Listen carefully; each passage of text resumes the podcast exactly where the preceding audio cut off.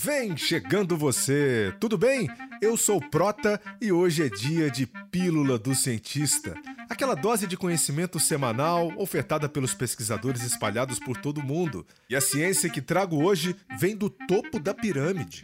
É a ciência espacial. Tô falando de NASA. E quando falamos em astronautas no espaço, significa dizer que estamos lidando com o que existe de mais avançado no planeta Terra. O texto de hoje, intitulado Quando a Ciência Uniu o Astronauta e o Nadador pelos Seus Corações, você encontra no meu blog ge.globo cientista do esporte, juntamente com a referência do estudo em questão. É imperdível. A partir de agora.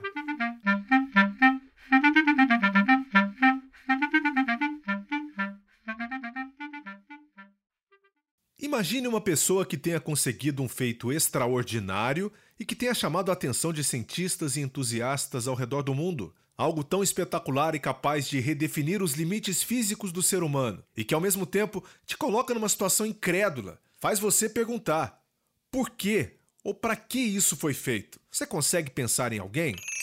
Pois bem, em abril deste ano, um estudo comparativo sem precedentes foi publicado na aclamada revista científica Circulation e reuniu dois exemplares desses seres humanos espetaculares. O ultramaratonista aquático francês Benoît Leconte, que tentou fazer a travessia a nado do Oceano Pacífico de Kroshi, no Japão, até São Francisco, nos Estados Unidos, mas que concluiu apenas 2.821 dos 9 mil quilômetros programados durante 159 dias e o astronauta norte-americano Scott Kelly, que ficou durante 340 dias seguidos no espaço a bordo da Estação Espacial Internacional pela NASA, um recorde histórico de permanência no espaço sem interrupção. Para um leigo, pode parecer difícil estabelecer uma relação comparativa entre os dois, que vai além das incríveis histórias. Mas, para os cientistas, eles são um prato cheio para estudos. Afinal, o que a natação de duração extrema poderia ter em comum com um voo espacial de longa permanência? Pelo olhar da ciência, eles estão associados e ligados, pois viveram situações em que sofreram a diminuição da carga gravitacional nos seus organismos e pela ausência de suporte de peso durante suas façanhas. Já é amplamente sabido que durante um voo espacial de longa duração, as consequências são imensas para o funcionamento do corpo humano, como perda de sono, alteração do sistema imune, isso para citar poucos, né? E a grande preocupação das equipes é de fazer com que o astronauta mantenha um nível de atividade física satisfatório enquanto está em órbita, para se evitar a perda drástica de massa muscular e para se manter os ossos íntegros, uma vez que são estruturas que precisam de carga para permanecerem saudáveis.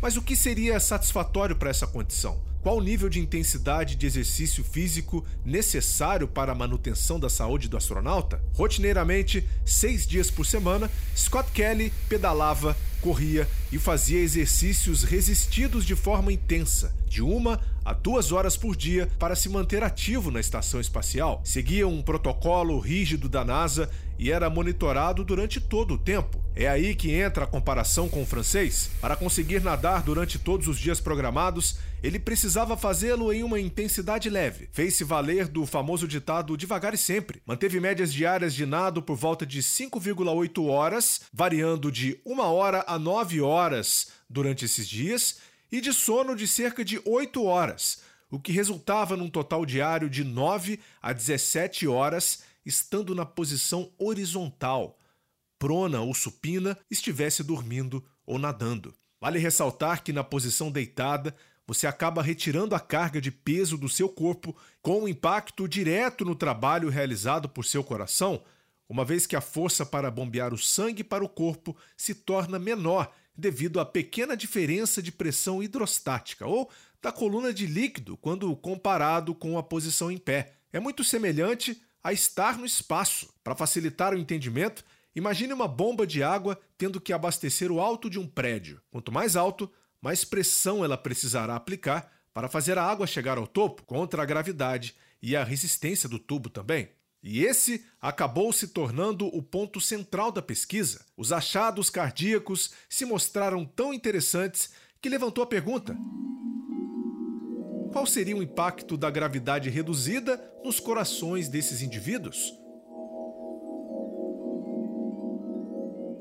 As análises cardíacas de ambos trouxeram informações valiosas e interessantes. Mesmo realizando exercícios intensos e extenuantes, segundo o próprio astronauta, durante os 340 dias no espaço, Scott Kelly teve uma redução da massa cardíaca progressiva ao longo dos meses. E o mesmo aconteceu com o ultramaratonista aquático Benoit Lecomte.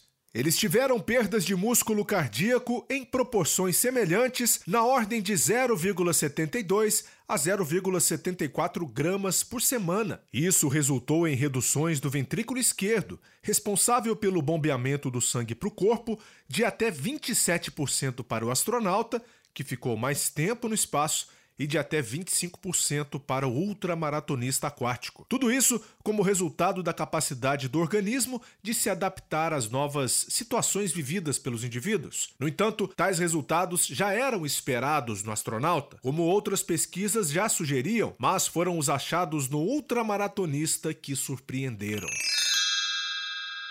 Como alguém poderia ter perda de massa cardíaca nadando? Os cientistas acreditam que essas transformações cardíacas aconteceram pelo fato do nado de intensidade leve ter sido insuficiente para anular os efeitos deletérios da remoção da carga gravitacional no sistema muscular do nadador. Nem mesmo o tempo em que Leconte não se encontrava na posição horizontal cerca de sete horas restantes, foi capaz de frear essas adaptações. E essas informações são novas para a ciência. Mas não pense que isso se aplica a todos os tipos de nadadores e situações. Treinar em alta intensidade de 1 a 3 horas por dia mostra aumento da massa muscular cardíaca. Isso é muito bem documentado em várias áreas do treinamento esportivo. Para ilustrar, podemos dizer que a resposta adaptativa cardíaca de um velocista como Bruno Fratos, por exemplo, é oposta à de Benoit E aqui poderíamos entrar na discussão da resistência vascular periférica, assunto para um outro momento. Mas a mensagem do estudo reforça que é necessário fazer algo diferente com os astronautas.